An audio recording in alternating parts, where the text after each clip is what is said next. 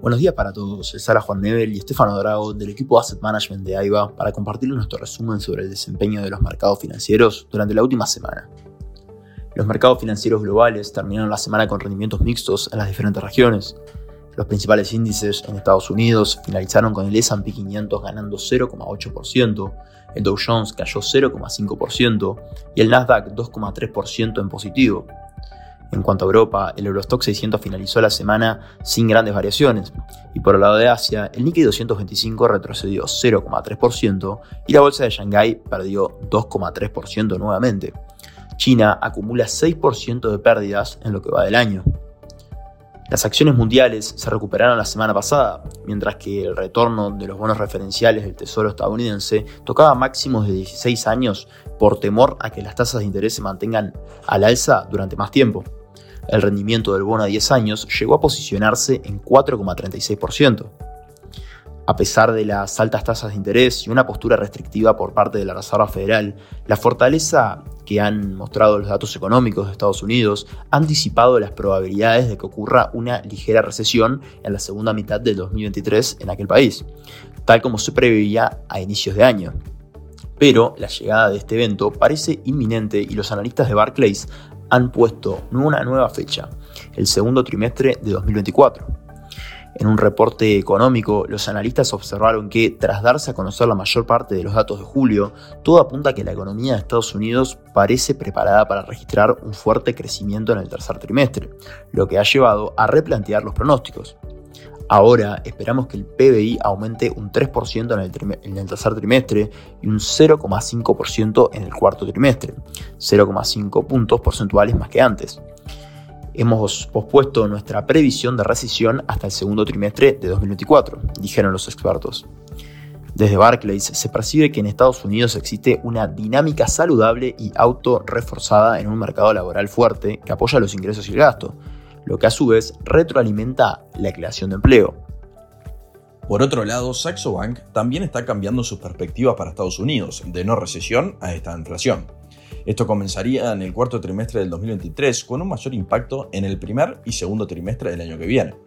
En consecuencia, el equipo de estrategas del banco de inversión danés da un tercio de las probabilidades a un recorte de tipos por parte de la Fed y el Banco Central Europeo antes de fin de año y otorga dos tercios de posibilidades a que ocurra durante el primer y segundo trimestre del 24. Un indicio es que los mercados emergentes que suelen liderar los ciclos económicos y monetarios ya han empezado a reducir los tipos. Los principales cambios se derivan de la gran subida de los tipos reales, que deja los costes de financiación de Estados Unidos considerablemente altos se ha visto con la debacle del recorte del rating de Estados Unidos por parte de Fitch, pero también en el gran aumento del coste de consumo. Los tipos de interés de todo, desde las tarjetas de crédito y los coches nuevos hasta las hipotecas, están cotizando dos veces por encima de la media a largo plazo. En la semana también se publicó el PMI de servicios de Estados Unidos. El dato estuvo muy por debajo de lo esperado y fue el registro más bajo desde marzo de este año. El indicador que mide la expansión o contracción del sector aún se encuentra por encima de 50, lo que implica expansión y crecimiento de la actividad, pero la tendencia alcista se ha cortado hace unos meses, lo que son buenas noticias para la Reserva Federal y su intención de desacelerar gradualmente la actividad económica y así controlar la inflación. Por otro lado, los ingresos de Nvidia en el segundo trimestre superaron las elevadas estimaciones de Wall Street, lo que provocó una muy fuerte subida en los precios de las acciones en las operaciones previas al mercado estadounidense el jueves pues este fabricante de chips de California se vio impulsado por la intensificación del frenesí por la inteligencia artificial generativa. Las estimaciones previas a la publicación de los resultados ya estaban por las nubes. Algunas fuentes hablaban de unas ventas de 12.500 millones de dólares en los, tres, en los tres meses finalizados el 30 de junio. Pero incluso esas expectativas resultaron modestas. Los ingresos ascendieron a 13.500 millones de dólares en el segundo trimestre, más del doble de los 6.700 millones anteriores. Nvidia también prevé que las ventas del trimestre en curso, que finalizará a fin de septiembre, ascenderán a 16.000 millones de dólares. Estas cifras ponen de relieve la importancia que ha adquirido Nvidia en el auge de la inteligencia artificial este año.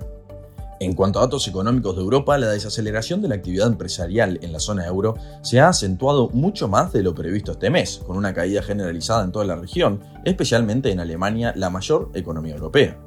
En el sector de los servicios, dominante en el bloque, la actividad cayó en picada y aunque continuó la contracción de la producción manufacturera, se observaron algunos signos de recuperación.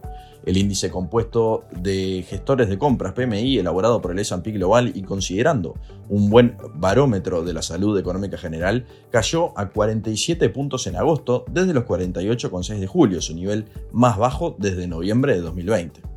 Estamos entrando en otra semana crucial para los mercados, donde se destaca en Estados Unidos la confianza del consumidor de The Conference Board, la encuesta George de ofertas de empleo, la actualización del PBI del segundo trimestre, los precios del gasto en consumo personal y los ingresos medios por hora y la tasa de desempleo. Hasta aquí llegamos con nuestro resumen semanal de noticias. Cualquier consulta o comentario adicional no duden en contactarnos a nuestra casilla de Investment Support. Muchas gracias.